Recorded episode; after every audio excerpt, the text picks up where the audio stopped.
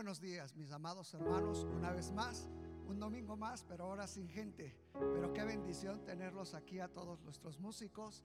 Yo espero que esté allá bendecido en casa, resguardándose, cumpliendo con nuestras autoridades. Antes de comenzar, permítanme leerles este salmo que seguramente para usted ha sido de bendición desde que entregó su vida a Cristo. Dice el Salmo 23, pero ahora permítanme leerlo de una versión una versión que es la nueva versión viviente, y dice, aun cuando yo pase por el valle más oscuro, no temeré, porque tú estás a mi lado, tu vara y tu callado me protegen y me confortan.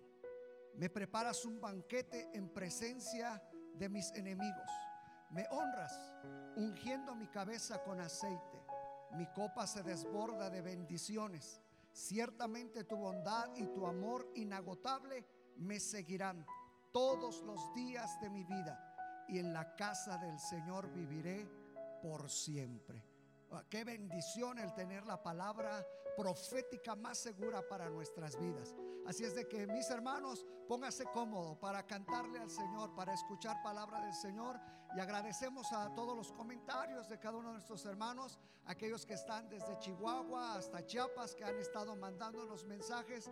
Agradecidos con cada uno de ustedes y cada uno de ustedes al abrirnos la casa, al abrirnos su hogar para que la presencia de Dios fluya a través de usted. Oremos para comenzar este tiempo de alabanza y de adoración. Padre, te damos gracias. Le damos gracias por esta oportunidad que nos das de poder, Señor, acercarnos al trono de tu gracia y adorarte y bendecirte y tener esta certeza de lo que dice tu palabra, Señor, que aunque estemos, aunque pasemos, Señor, aunque el momento, Señor, sea el más oscuro, no temeremos porque tú estás a nuestro lado. Gracias por tu vara, por tu callado, porque nos protegen, nos confortan. Gracias Señor, porque ciertamente tu bondad, tu amor que es inagotable nos seguirán todos los días de nuestra vida y en la casa y en la casa tuya viviremos por siempre. Señor, agradecidos por tu presencia, agradecidos por cada familia que está ahí en el hogar, agradecidos por cada uno de nuestros hermanos en cualquier lugar donde ellos estén en estos instantes. Ahí, Señor, tu bendición fluya. Que este tiempo sea un tiempo agradable, un tiempo, Señor, para honrarte, un tiempo, Señor, para glorificarte, un tiempo para reconocerte como nuestro Dios, como nuestro Señor, como nuestro Salvador. Gracias por tu presencia. Gracias Señor porque tú has sido bueno hasta ahora y porque podemos decir, Ebenecer, tú eres la roca de ayuda y hasta aquí tú nos has ayudado. Gracias Señor por este tiempo tan especial que nos das de poder adorar, exaltar, de poder Señor llevar tu palabra. Gracias porque en esta mañana queremos Señor decir como David, mi corazón está dispuesto, mi corazón está dispuesto para alabarte, para exaltarte. Mi corazón está dispuesto, Señor, para recibir de tu palabra. Gracias, Señor, por tu presencia. Queremos honrarte. Queremos darte la gloria solamente a ti, Señor. Gracias en el nombre de Jesús. Gracias, Señor. Amén. Vamos a gozarnos con nuestros hermanos y deleítese en la presencia del Señor.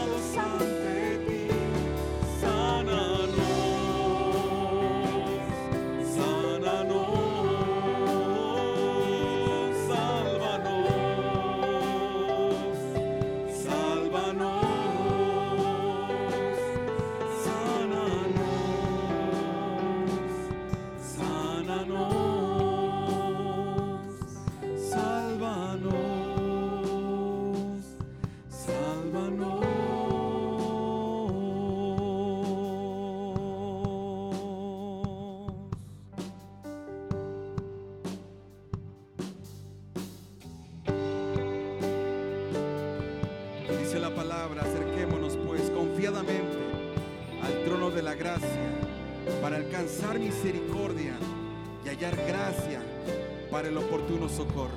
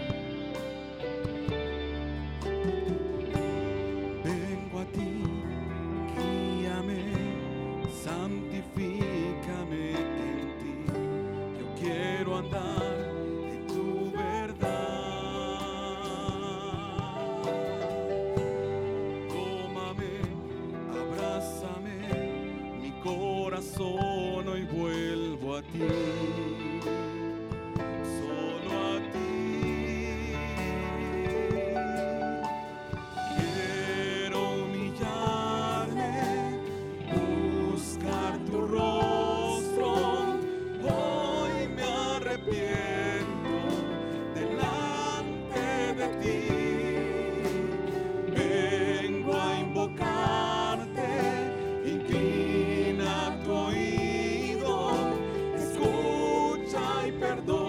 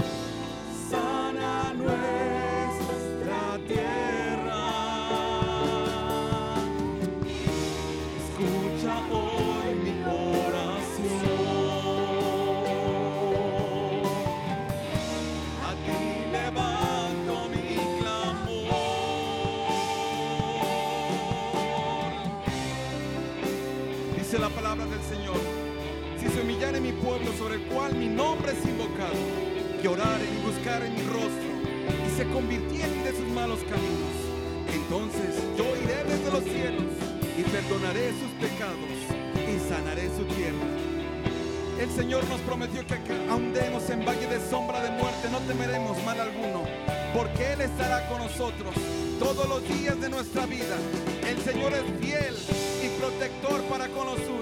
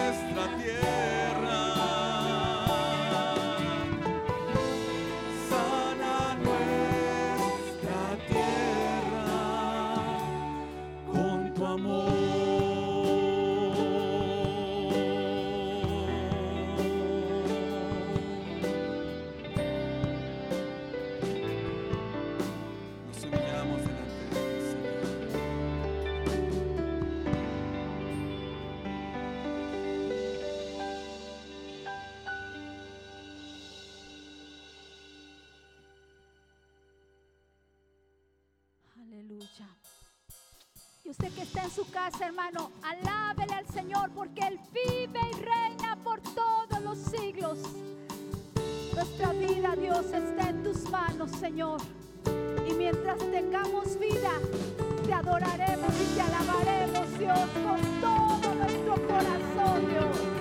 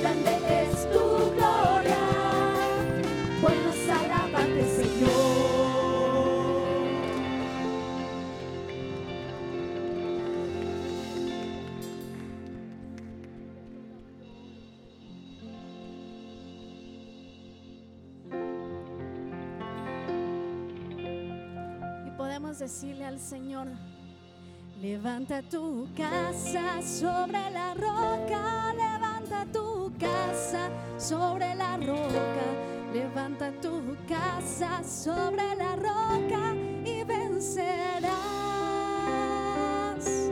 No habrá poder en este mundo que pueda resistir a su palabra Levanta tu casa sobre la roca y vencerás.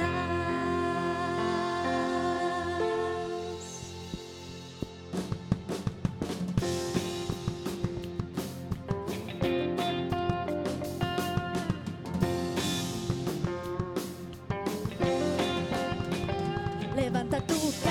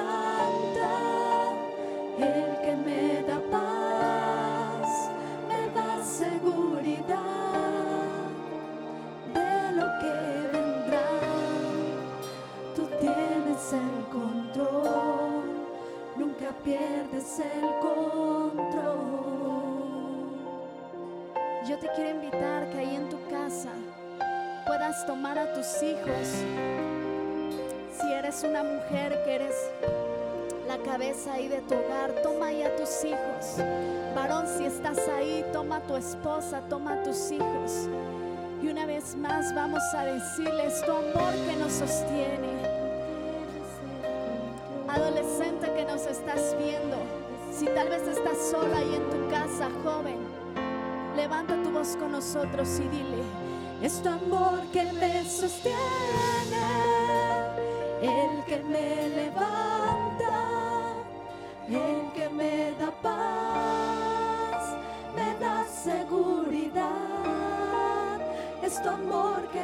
sostiene, el que me levanta, el que me da paz, me da seguridad de lo que vendrá. Tú tienes el control, nunca pierdes el control.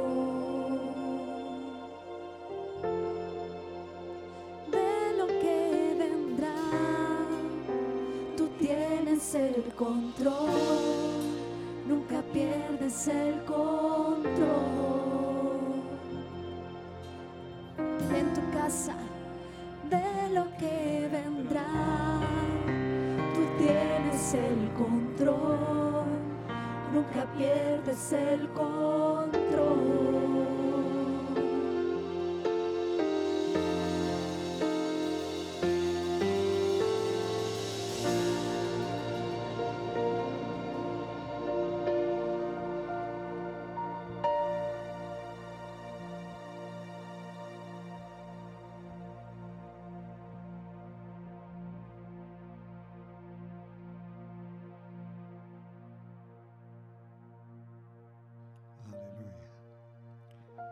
Él sigue teniendo el control. Él nunca, nunca dejará, nunca desamparará. Y esa es su promesa que Él ha tenido para nosotros día con día. Y aunque andemos en valle de sombra y de muerte, no temeremos mal alguno porque Él estará con nosotros. Qué bendición, mis hermanos, el poder ver sus mensajes, donde están ustedes, están en la familia.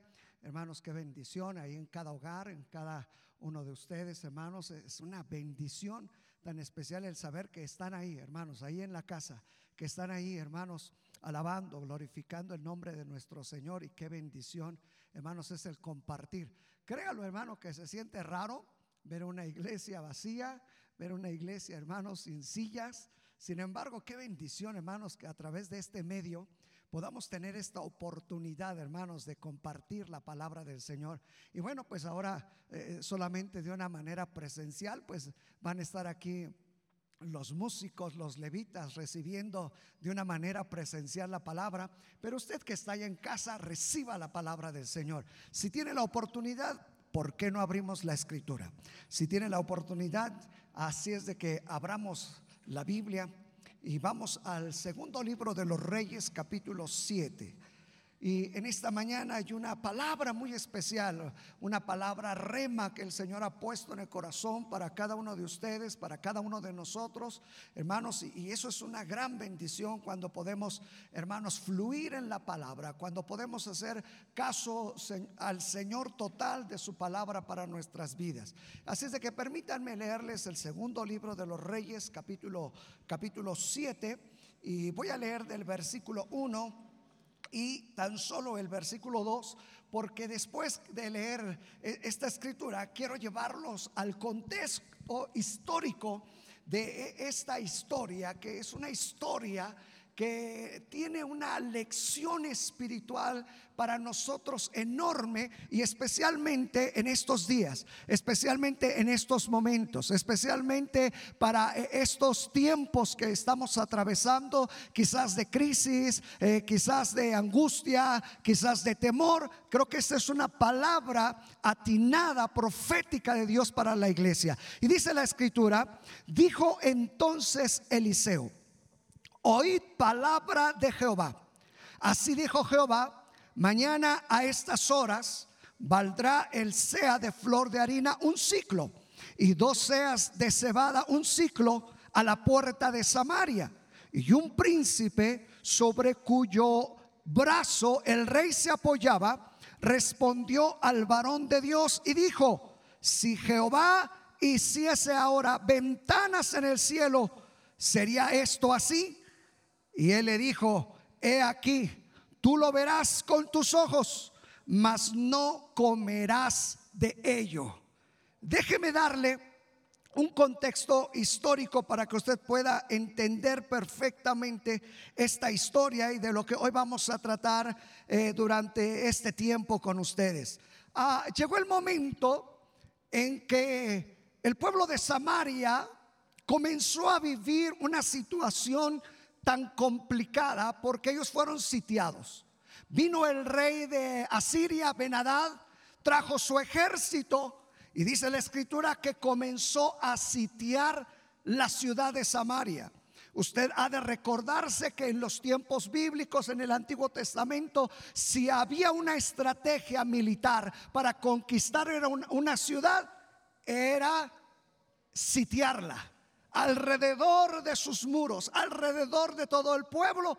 Ese ejército estaba ahí, no dejaba entrar a nadie, no dejaba salir a nadie, no había nada que pudiera hacer ese pueblo porque estaba siendo sitiado. Y dice la escritura que en este momento vino Siria con su ejército y sitió a Samaria.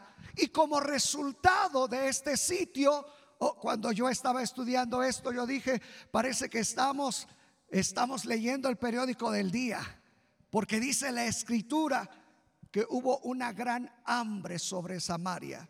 Imagínese usted rodeados, el enemigo estaba ahí rodeando el pueblo de Samaria, no podían entrar, no podían salir, había temor, había desesperación y comenzó la hambruna. Comenzaron a escasear los alimentos comenzó la gente a tener temor de lo que estaba sucediendo. Llegó un momento en el que todo Samaria estaba literalmente en crisis. Llegó un momento en el que todo comenzó a tener tal valor que la escritura dice que hubo tal hambre en Samaria que una cabeza, imagínese usted, una cabeza de un asno que, los que saben más de carnicería y seguramente usted hermana ha de saber más que la cabeza de los animales es lo que menos tiene carne. Pero dice la escritura que llegó el grado que una cabeza de un asno tenía el valor de 80 ciclos o piezas de plata. Imagínese usted para que más o menos tenga un pormenor de lo que costaba. Dicen que en ese tiempo un trabajador le pagaban máximo cinco piezas de plata al mes. Imagínense, cinco piezas de plata al mes. Y una cabeza de asno llegó a costar 80 piezas. Si usted hace el cálculo, imagínese cuántos meses para poder comprar solamente una cabeza de, y no era una cabeza como hoy de, esos tacos que se pueden, que podemos alimentarnos de cabeza de res o, de cabeza de, becerro. No, no, no, una cabeza de asno. Imagínese usted a qué grado llegó la carestía. Y, luego hay otro detalle ahí también que enmarca esto y dice que, que se vendía un poco de Ah, pues déjeme eh, eh, expresarlo así como está aquí, porque dice que se vendía el estiércol de palomas por cinco piezas de plata. Ah, déjeme decirle también que los estudiosos bíblicos no se ponen de acuerdo realmente con lo que quería significar eh, esto que dice la escritura estiércol de palomas. Algunos dicen que si era literal, literal que se comían el estiércol de la paloma. Algunos otros dicen, estudiosos bíblicos, que no se refería a eso, sino seguramente a una hierba que se le llamaba así. pero solamente piense un poco de si fuese de estiércol o de una hierba común que costaría cinco, cinco piezas de plata. Eso significa todo un mes, todo un mes de salario para tan solamente comprar esto. Imagínese, hermano, cómo estaba la situación, hermano, que estaba viviendo Samaria. Ahora, no solamente llegaron a ese grado de carestía, no solamente llegaron a ese estado de cuarentena, no solamente llegaron a ese estado donde no se podía entrar, no se podía salir, no había que comprar, no había, sino dice la escritura que el rey de vez en cuando salía a poder mirar lo que estaba sucediendo entre su pueblo y una sorpresa un día, porque una mujer se acerca lo más posible al rey y le grita, rey, sálvanos. Imagínese usted la impotencia que sintió el rey cuando esa mujer le grita, rey, sálvanos. ¿Saben? El rey lo único que pudo argumentar y decirle, si Jehová no nos salva, nadie nos va a poder salvar. Mire que hasta el rey reconoció que si la provisión, la bendición, que si la respuesta no venía de Dios, de ninguna otra manera. Y yo quiero que nosotros podamos entender que si nosotros no volteamos hacia Dios, porque yo estoy completamente seguro que parte, parte de lo que estamos viviendo es porque Dios quiere que volvamos a Él. Parte de lo que estamos viviendo es porque Él quiere que volvamos, que miremos hacia Él, que Él es el único, el único que puede liberar, el único que puede traer salud, el único que puede hacer algo en medio de todas estas situaciones que estamos enfrentando. Pero déjeme decirle que no era todo lo que estaba pasando. Uno de esos días que el rey salía a caminar, se le acercó otra mujer y creo que ahí fue el momento más crucial para ese rey. Porque dice la escritura que esta mujer que se logró acercar al rey le dijo, rey, ¿qué puedo hacer? Es tanta la crisis que estamos viviendo que el día de ayer con esta mujer nos pusimos de acuerdo y quedamos en que teníamos que sacrificar a uno de nuestros hijos para comer. Y lo hicimos así. Lo matamos a mi hijo, lo comimos. Y ahora que se ha terminado, yo le dije a la mujer que ahora le tocaba a ella y ella se ha negado. Dice la escritura que cuando el rey escuchó esto, se impactó tanto que dice la Biblia que inmediatamente entró en estado de humillación, porque dice la escritura que se puso silicio. El silicio era como un traje de costal sobre su cuerpo que le raspaba todo el cuerpo para poder sentir la aflicción. Cuando dice la escritura que esto oyó el rey, no hubo otra cosa más que hacer esto. Y dice la escritura que se fue lamentando por toda la ciudad del rey. Pero sabe ese rey, ese rey en lugar de buscar a Dios, le echó la culpa al profeta. Para aquel entonces era el profeta Eliseo.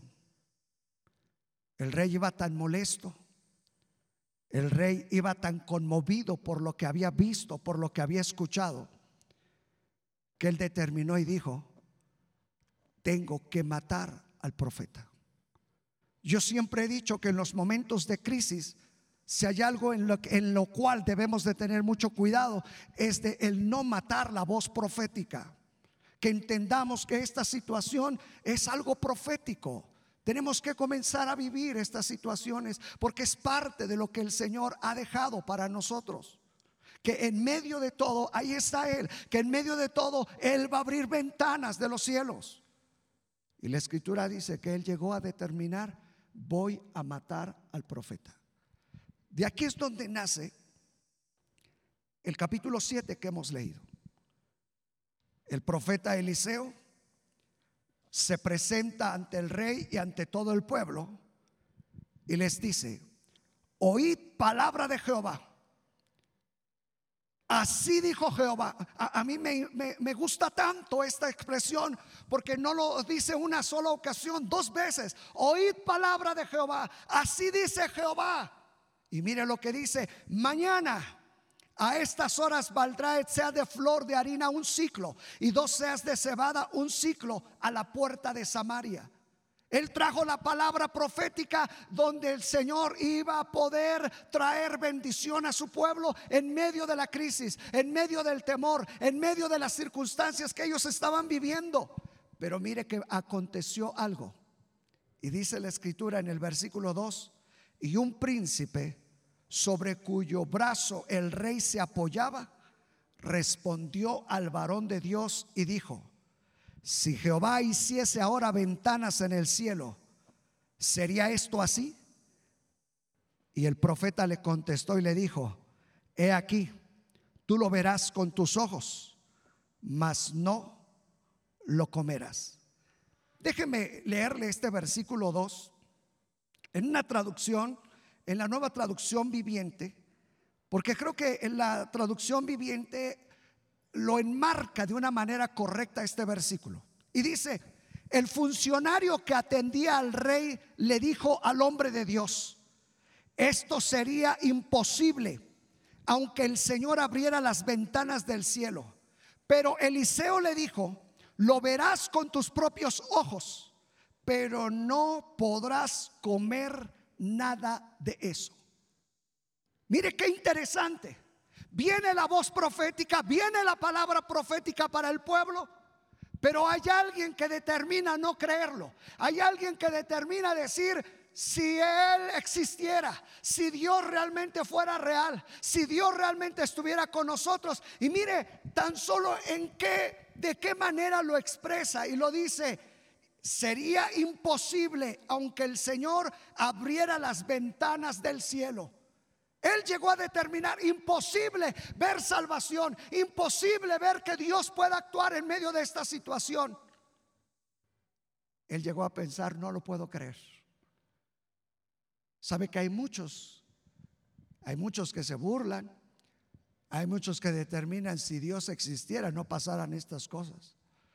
¿Cómo pueden creer que la salvación, la liberación, la bondad puede fluir de la mano de Dios? Pero él dijo una verdad importante. Si el Señor abriera ventanas de los cielos. Y de esto después de esta introducción quiero hablarles. De las ventanas de los cielos. Este hombre no creyó que Dios podía abrir ventanas de los cielos en medio de la crisis, en medio del temor, en medio de la desesperación en medio de los problemas que estaban aquejando a todo Samaria. Mire que es muy interesante cuando en la Biblia estudiamos acerca de las ventanas. Mucho, mucho, muy interesante. Sabe que ah, en el Antiguo Testamento, especialmente en los orientales, en cada hogar, como quizás en todas las culturas, son dados cuando construyen sus hogares a por lo menos tener una ventana. Una ventana. Todos los hogares. ¿Sabe que en la Biblia la primera vez que se utiliza la palabra ventana es interesante? Porque la primera vez que se utiliza la palabra ventana fue 40 días después del diluvio. Oiga, esto parece hasta coincidencia. Dice la escritura que vino el diluvio y el Señor los puso en cuarentena 40 días sobre el mar para que ellos estuvieran aislados, para que ellos no perecieran. Ahí estaba el arca. Y dice la escritura que al cabo de 40 días, oiga bien, el Señor le dice a Noé, abre la ventana.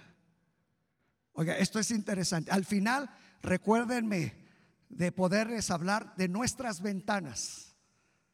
O me, quiero adelantarme a un ejemplo. Saben que una cosa es que Dios abra las ventanas y otra cosa es que nosotros queramos abrir ventanas. Si usted recuerda de una mujer que abrió su propia ventana, fue Mical. Cuando escuchó la alabanza, cuando escuchó la danza, cuando David quiso traer el arca, ¿se acuerdan ustedes? Que venía cantando, venía danzando, venía brincando al Señor. ¿Se acuerdan ustedes que Mical abrió la ventana de su casa? Y dice la escritura que miró y vio a David danzar y desde la ventana le grita, como un loco.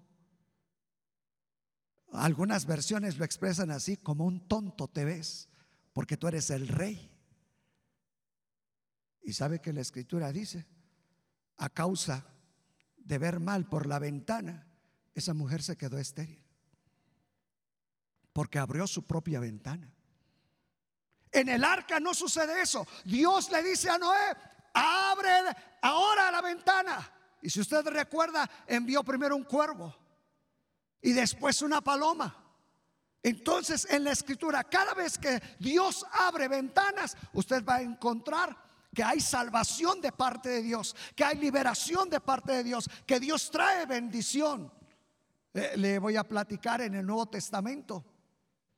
Si usted recuerda en el Nuevo Testamento, Pablo una ocasión en el libro de Hechos capítulo 9, si pueden después leerlo, fue tanta la persecución en contra de él que dice la escritura que lo querían matar. Y yo no sé si usted recuerda, pero dice la escritura que de noche lo tuvieron que bajar por una ventana, en un eh, metido en un canasto, lo bajaron y así fue liberado. Mire cómo Dios cuando abre ventanas trae liberación, trae bendición. ¿Se acuerda de Raab? Raab abrió una ventana para el Señor porque ella vivía precisamente en el muro. Y cuando fueron aquellos hombres a ver la ciudad que iban a conquistar, miren nada más la ciudad que iban a conquistar, y como recuerdan ustedes, Jericó estaba cerrada, y dice la escritura, bien cerrada, dice la escritura entonces, que supieron que había escondido ahí aquellos fueron a buscarlos, pero dice la escritura que ella los escondió y después por dónde los liberó, por la ventana. Y mire que llama mucho la atención porque después de que ellos fueron libres, eh, eh, quedaron enlazados con una palabra y le dijeron, tú vas a ser salva, pero tienes que descolgar un hilo de color rojo para que cuando venga, oigan bien, la conquista, tú seas liberada todo por una ventana. Cuando Dios abre ventanas, oiga bien, va a haber liberación, va a haber bendición. Aquel hombre no lo creyó. Aquel hombre dijo, si Dios existiera y aunque Él abría ventanas de los cielos, esto, esto no va a ser posible. Yo quiero decirle, hermano, que en esta mañana tenemos que afianzarnos, hermano, y permitir que Dios abra ventanas. Decirle, Señor, abre ventanas en medio de todo lo que estamos viviendo. Que tú seas, Señor, quien estés abriendo esa ventana de bendición, esa ventana de liberación, esa ventana de paz, de gozo, de alegría. Que en medio de todo lo que está viviendo la sociedad, ahí tú estés abriendo ventanas. Si nosotros nos mantenemos ahí, hermano, vamos a ver la liberación de parte del Señor en nuestras vidas. Ahora, no quiero tan solo terminar ahí porque realmente el sermón lo quiero enfocar en dos partes muy importantes. ¿Qué nos enseña esta lección de este hombre? Él no creyó y él dijo, si Dios existiera y aunque las abriera, no va a haber liberación. ¿Sabe? E, esta lección es importante para nosotros hoy en día, porque hay dos cosas que nosotros podemos aprender de parte de Dios. La primera, o vivimos en incredulidad, o en medio de esta situación aprendemos a vivir en fe. No hay dos formas de vivir. O comenzamos a caminar creyéndole a Dios, o tu vida se va a llenar de incredulidad. Solamente hay dos cosas. Aquel hombre tomó la decisión y él dijo, aunque Dios existiera y aunque se abrieran puertas, ventanas de parte de Dios, no va a pasar nada. Pero ¿sabe cuál fue la sentencia del profeta? Tú vas a ver las ventanas abiertas, tú vas a ver la bendición, pero tú no vas a poder obtenerlas. ¿Por qué?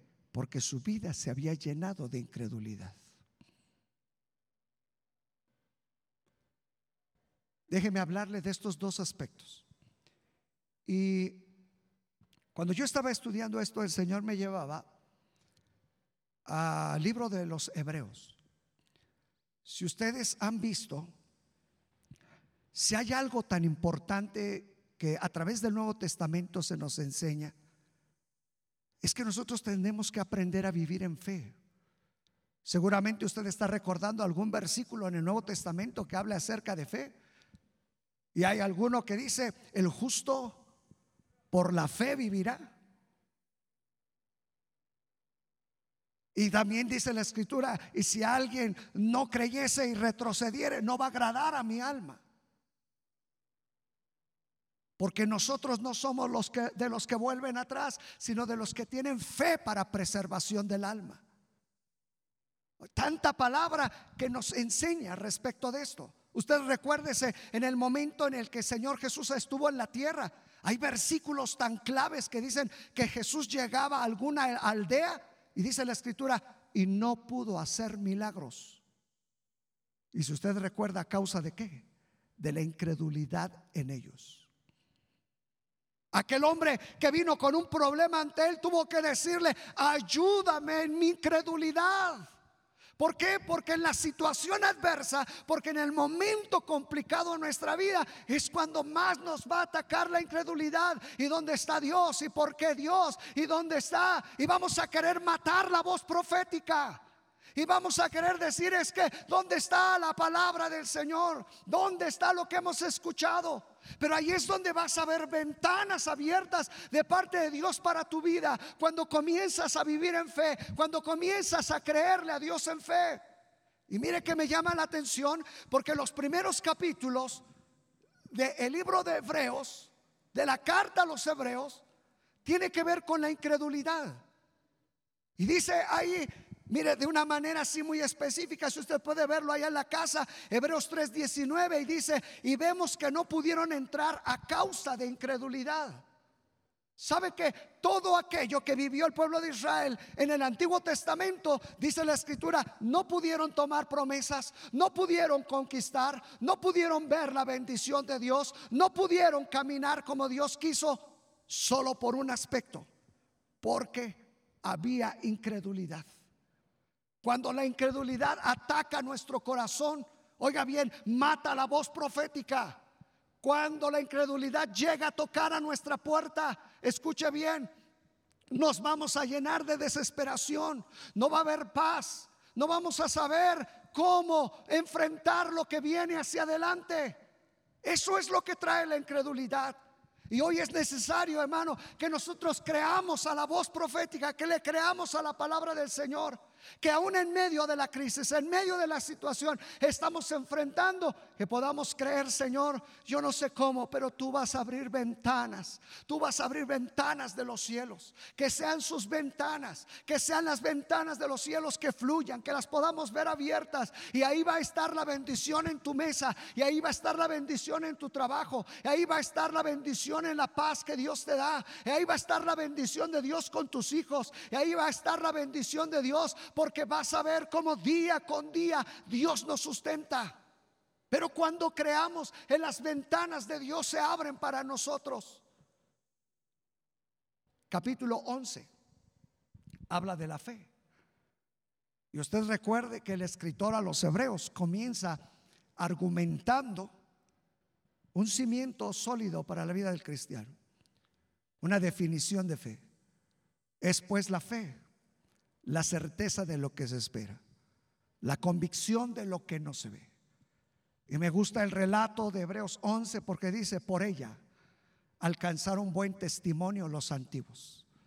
Si usted después pudiese, hoy que ha de tener un poco más de tiempo allá en la casa, dele un estudio al capítulo 11 de los Hebreos.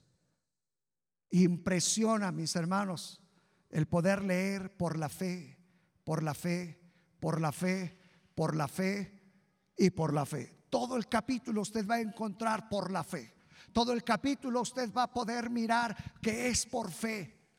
Mas el justo por la fe vivirá.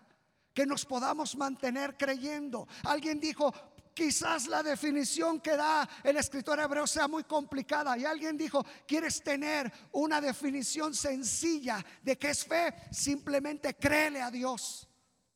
Y eso es lo que necesitamos, hermano. Ellos le creyeron a Dios. Y dice, por la fe conquistaron reinos, vencieron ejércitos, recibieron a sus muertos en fe, le creyeron a Dios.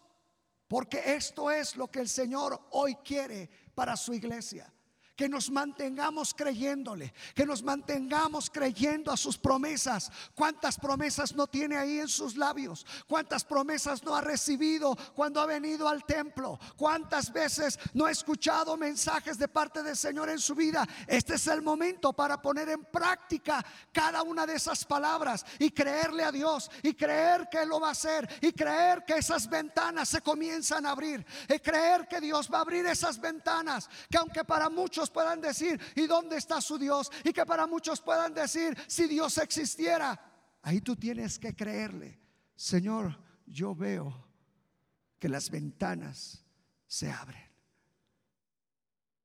Pero necesitamos mantenernos en fe, creyéndole, creyéndole al Señor. Déjeme ir terminando el mensaje. ¿Sabe? Cuando el profeta escucha esto de este hombre, que no era cualquier hombre, dice la Biblia que era un funcionario, el asistente más cercano al rey. Cuando este hombre le dice al profeta, si Dios estuviera, si Dios escuchara, si Dios fuera, aunque se abrieran ventanas, esto no va a ser posible estaba completamente poniendo en su corazón duda, incredulidad. El profeta le da una palabra y le dice, el día de mañana, a esta hora, vamos a ver las ventanas abiertas, pero tú lo verás, pero ya no podrás tomar, comer de esto. ¿Sabe? Al otro día comenzaron a abrirse las ventanas.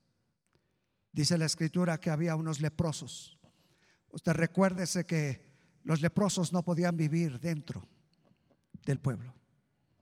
Eran desechados. Ellos seguramente estaban fuera.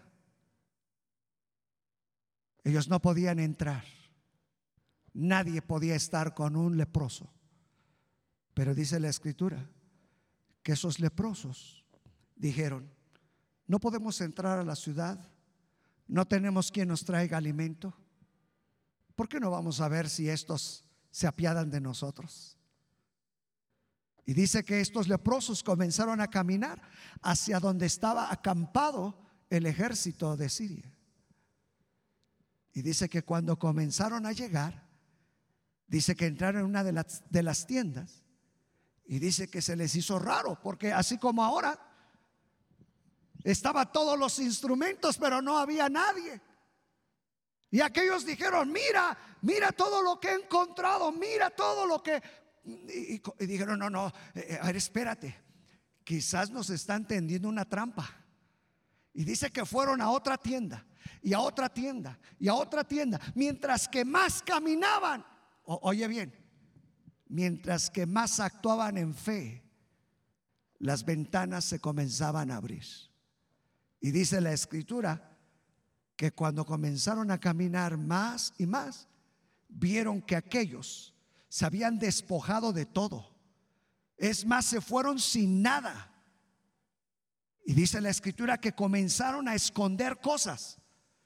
Pero vino en ellos algo y dijeron, no estaremos pecando en solamente dejarlo para nosotros. Y dijeron, ¿por qué no vamos? Y le decimos a todo el pueblo que aquí hay abundancia para todos. Saben que aquellos hombres volvieron y dice la escritura, escuche bien, que cuando llegaron las murallas, recuérdelo, estaban cerradas, nadie entraba, nadie salía, pero cuando llegaron dieron buenas noticias. Este es el tiempo, este es el domingo para dar buenas noticias. Y aquellos dijeron, vengan, Miren todo lo que hay. Aquellos se han ido, nos han dejado todo. Todo está preparado para bendición para nosotros. Dios ha abierto ventanas. Dice la escritura que creyeron. Y dice que la escritura que todos salieron. El rey se quedó a la puerta de la ciudad y a su lado estaba el asistente.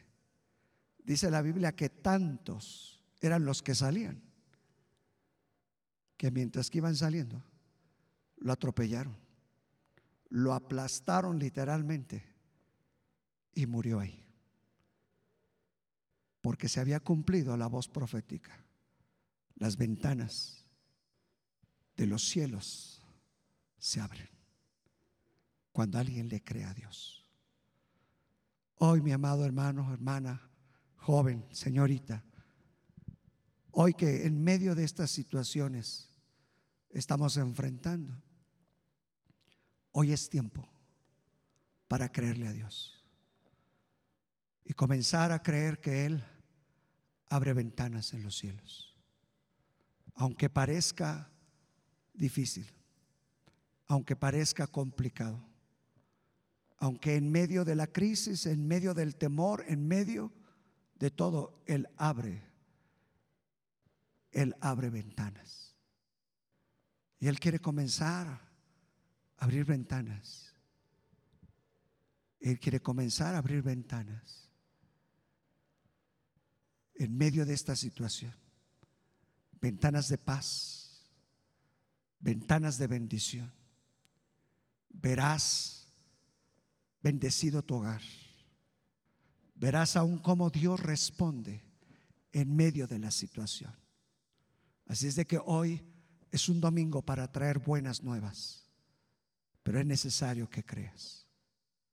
No abras tus propias ventanas, porque cuando los hombres abrieron sus propias ventanas, les fue mal.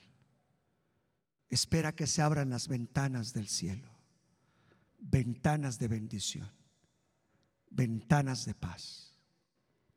Hoy, ahí estando, en esa mesa, en esa silla, estando ahí en ese sofá, en tu sala, ¿por qué no cerramos nuestros ojos un momento? Y le decimos, Señor, queremos creer mantenernos en fe en tus promesas. Porque queremos ver ventanas abiertas. Queremos ver ventanas que fluyan de bendición. Quizás ha venido la incredulidad. Ha pasado por ti el pensar, ¿dónde está Dios? Como muchos lo dicen, si Dios existiera, ¿por qué permite estas cosas? Como lo hemos dicho, porque no hay una perspectiva profética. No matemos la voz profética, la voz del Espíritu Santo, que hoy nos dice que Él abre ventanas. De lo imposible lo hace posible. Quizás esta situación, una enfermedad, un problema, tu trabajo, tus hijos, tu familia, alguna situación personal. Este es el mejor momento para que podamos decirle,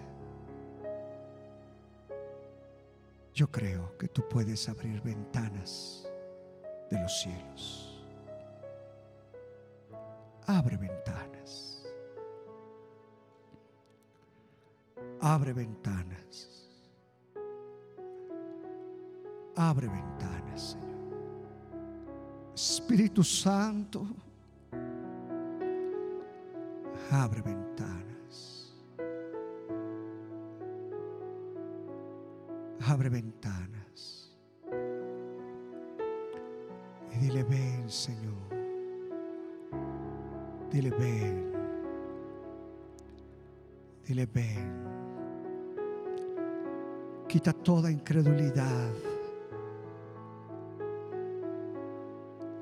Mantenernos bajo la voz profética. Y tú abres ventanas. Aunque veamos los cielos cerrados, pero creemos que tú estás ahí. Que tú abrirás las ventanas. Porque tú estás ahí, Señor. Padre, ahí donde está mi hermano, mi hermana, su familia, sus hijos. Ahí, Señor, envía tu bendición. Ahí, Señor, toca sus vidas. Ahí, Espíritu Santo, ministrales. Ahí que tu presencia fluya sobre de ellos. Ahí en medio, Señor, de la crisis, en medio, Señor, de la necesidad. Ahí, Padre, tu bendición fluya de una manera especial sobre sus vidas. Hoy bendecimos a tu iglesia. Hoy estamos creyendo que las ventanas se abren. Hay ventanas abiertas para tu hogar. Hay ventanas abiertas para tus hijos. Hay ventanas abiertas para tu familia. Hay ventanas abiertas en tu trabajo. Hay ventanas abiertas de bendición. Porque Él lo promete y Él no te dejará. Ahí estará contigo. Ahí estará contigo. Ahí estará contigo en el nombre de Jesús. Señor, gracias. Señor, gracias. Cantemos al Señor. Mientras que lo llevas a tu corazón, la palabra que fluye. Y podamos decirle, Señor, yo creo que tú estás abriendo. Yo creo en tu palabra. Yo creo. Yo creo que tú lo has prometido y tú lo harás. Mantente ahí creyendo, confiando, sabiendo que Él lo va a hacer. Sabiendo que Él abrirá ventanas y verás su fluir, su derramar. Lo verás y lo verás. Espíritu Santo. Espíritu Santo. Espíritu Santo. Tu palabra fluye.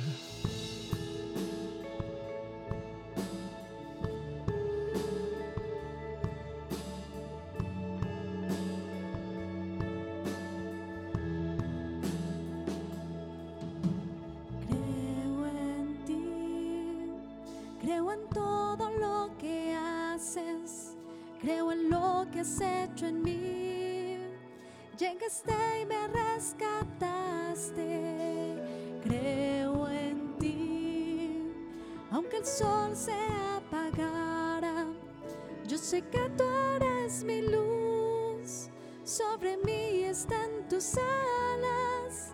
Eres quien me da la fuerza Sí, lo y ha creído creemos. siempre en mí. Sí, creemos. Aunque el mundo Señor. se acabara, con todo yo diré.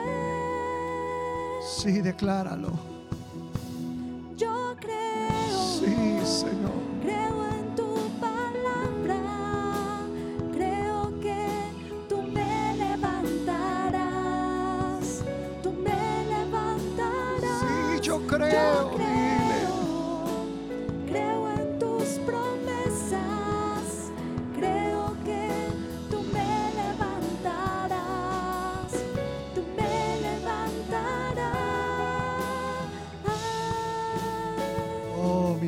Gracias. Oh, mi Señor, gracias. Dilo una vez más con todo tu corazón.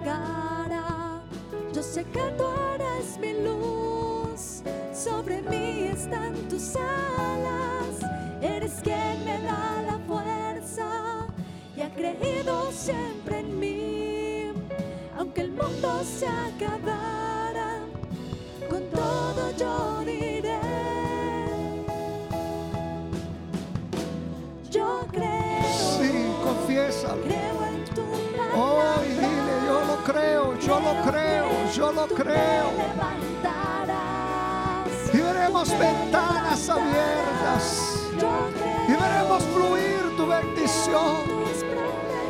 Y veremos tu bendición sobre nuestras vidas. Oh, mi Señor, gracias. Gracias. Gracias, Espíritu Santo.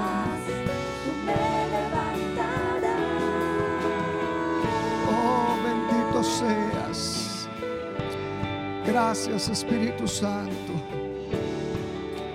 Gracias, Señor, porque eres bueno. Gracias por tus bondades y tus misericordias. Padre, gracias. En el nombre de Jesús. Amén. Amén. Aleluya. Pues gracias mis amados hermanos por permitirnos entrar hasta su hogar llevando la palabra del Señor. Qué gusto el poder a través de este medio, hermanos, estar en contacto con todos ustedes. Estamos agradecidos, Señor, por cada uno de ustedes y esperemos, hermanos, que sigan continuando, hermanos, siguiéndonos en nuestras transmisiones. Recuerde que a partir de mañana Todas las noches, a las 9 de la noche, vamos a tener un tiempo de oración juntos. Los esperamos para que juntos podamos orar. Recuerde que martes y miércoles a las 6.30 también tendremos los cultos vía eh, eh, internet. Así es de que les esperamos a todos ustedes. Recuerde que ahí a través de su célula usted puede tener a su líder, a su pastor, que pueda darle toda la información necesaria. Gracias. Dios les bendiga a todos ustedes.